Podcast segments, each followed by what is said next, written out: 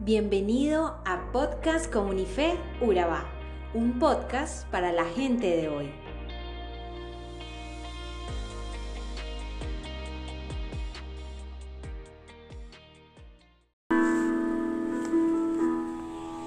Si notas que aprendí a andar solo,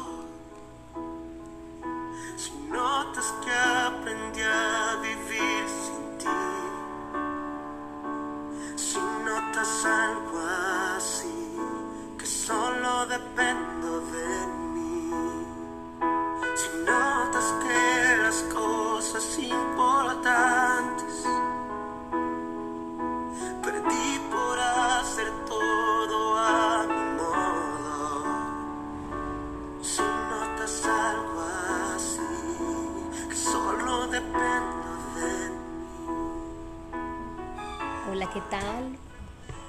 Reciban todos un fuerte saludo.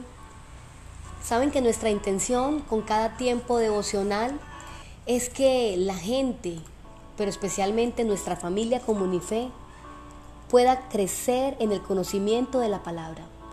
Por eso te invito que antes de escuchar este podcast hagas un alto y puedas leer todo el capítulo 8 del libro de jueces. Créeme que es una mega historia que te llevará a reflexionar fuertemente. Muy bien, repasemos. Siete años de esclavitud, 40 años de libertad y paz bajo el liderazgo de Gedeón. Ayer veíamos la historia que Dios dio a Gedeón y esta es la respuesta que él da a los hombres de Israel, quienes lo quieren hacer rey. ¿Y qué respuesta la que les da? Creo que en ese momento las palabras salen de su corazón y ese era su verdadero deseo en ese momento. Hasta ahí todo iba bien.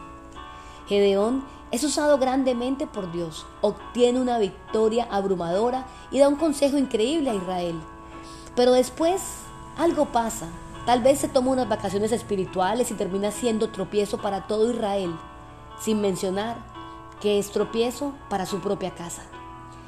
En ciertas situaciones pecamos contra el Señor porque lo que decimos no va de la mano con lo que terminamos haciendo.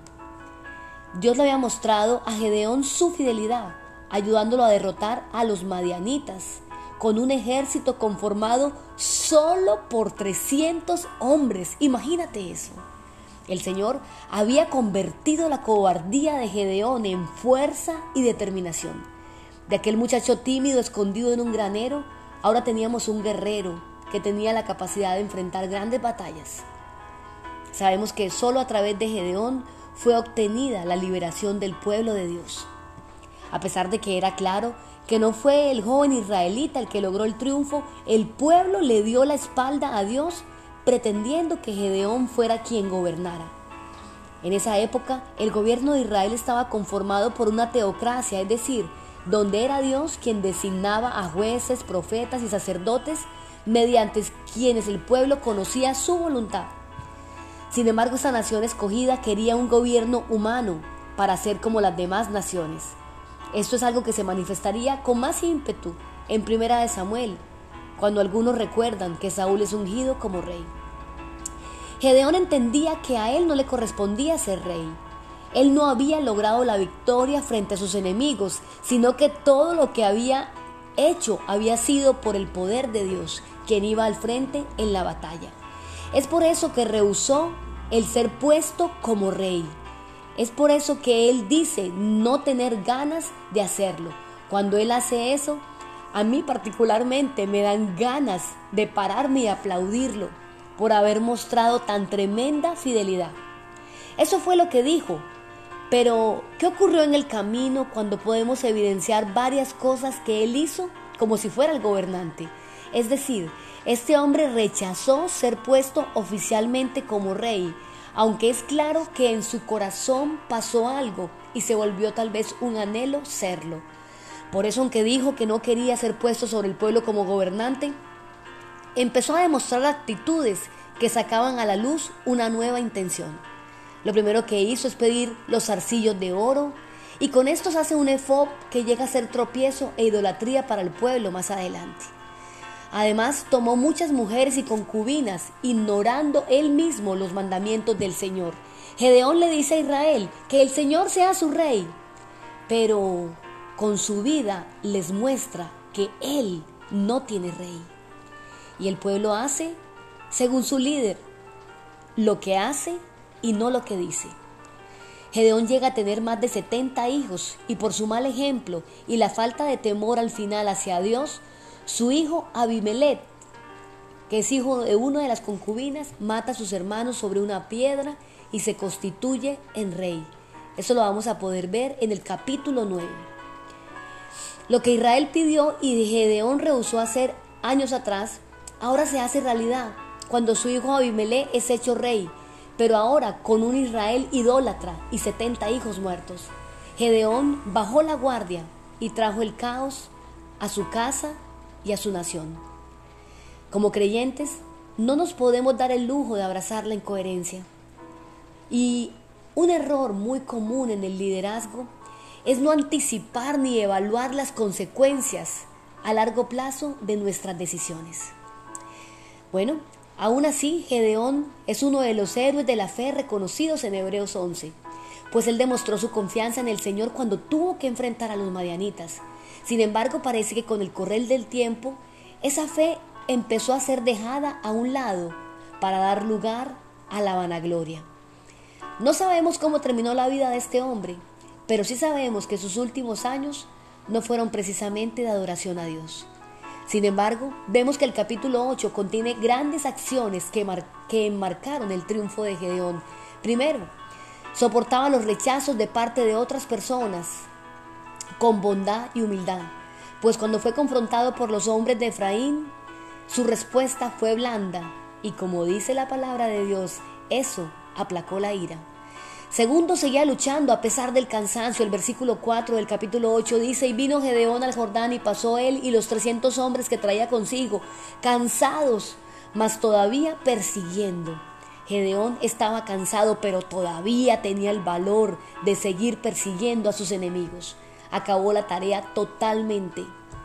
Tercero, defiende con uñas y dientes a su gente, a su equipo, a su familia, a sus guerreros.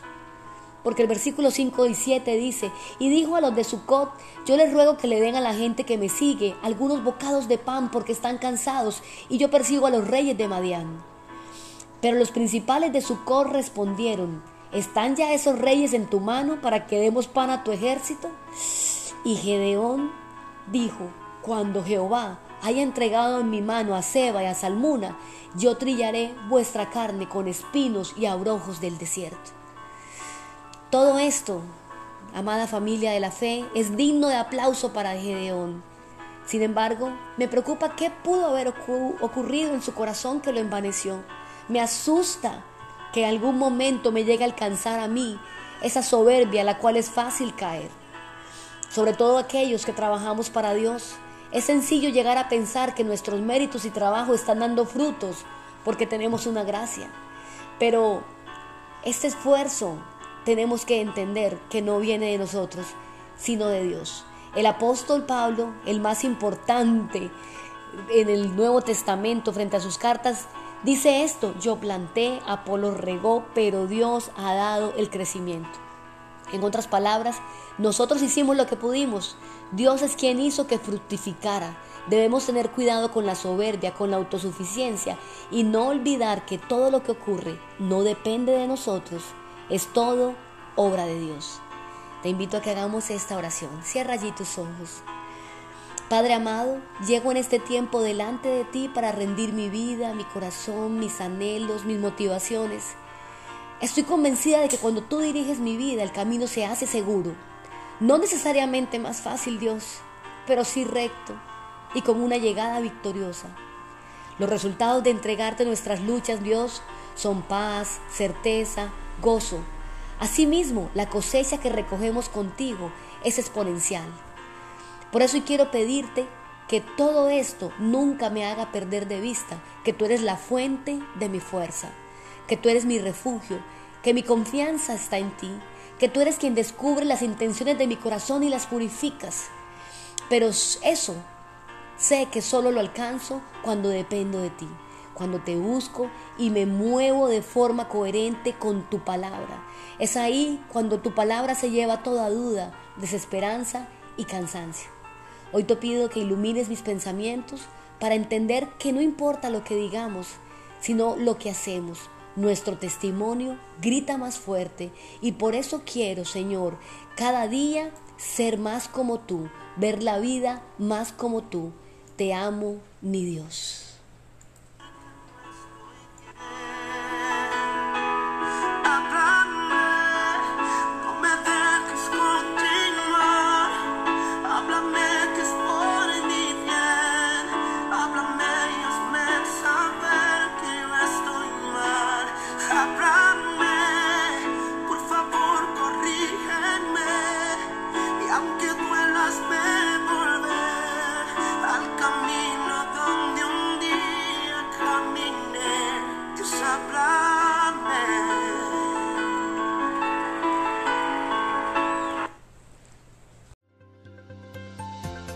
Somos Comunife Urabá, un lugar para la gente de hoy. Síguenos en redes sociales como Comunife Urabá y en la web www.comunifeurabá.com. Allí encontrarás todo un contenido digital reservado de parte de Dios para ti. Nuestras reuniones miércoles 7 y 30 pm, toda una experiencia de oración y domingos 9 y 30 am destacamos la importancia de Dios en nuestra vida al compartir en familia. Te esperamos.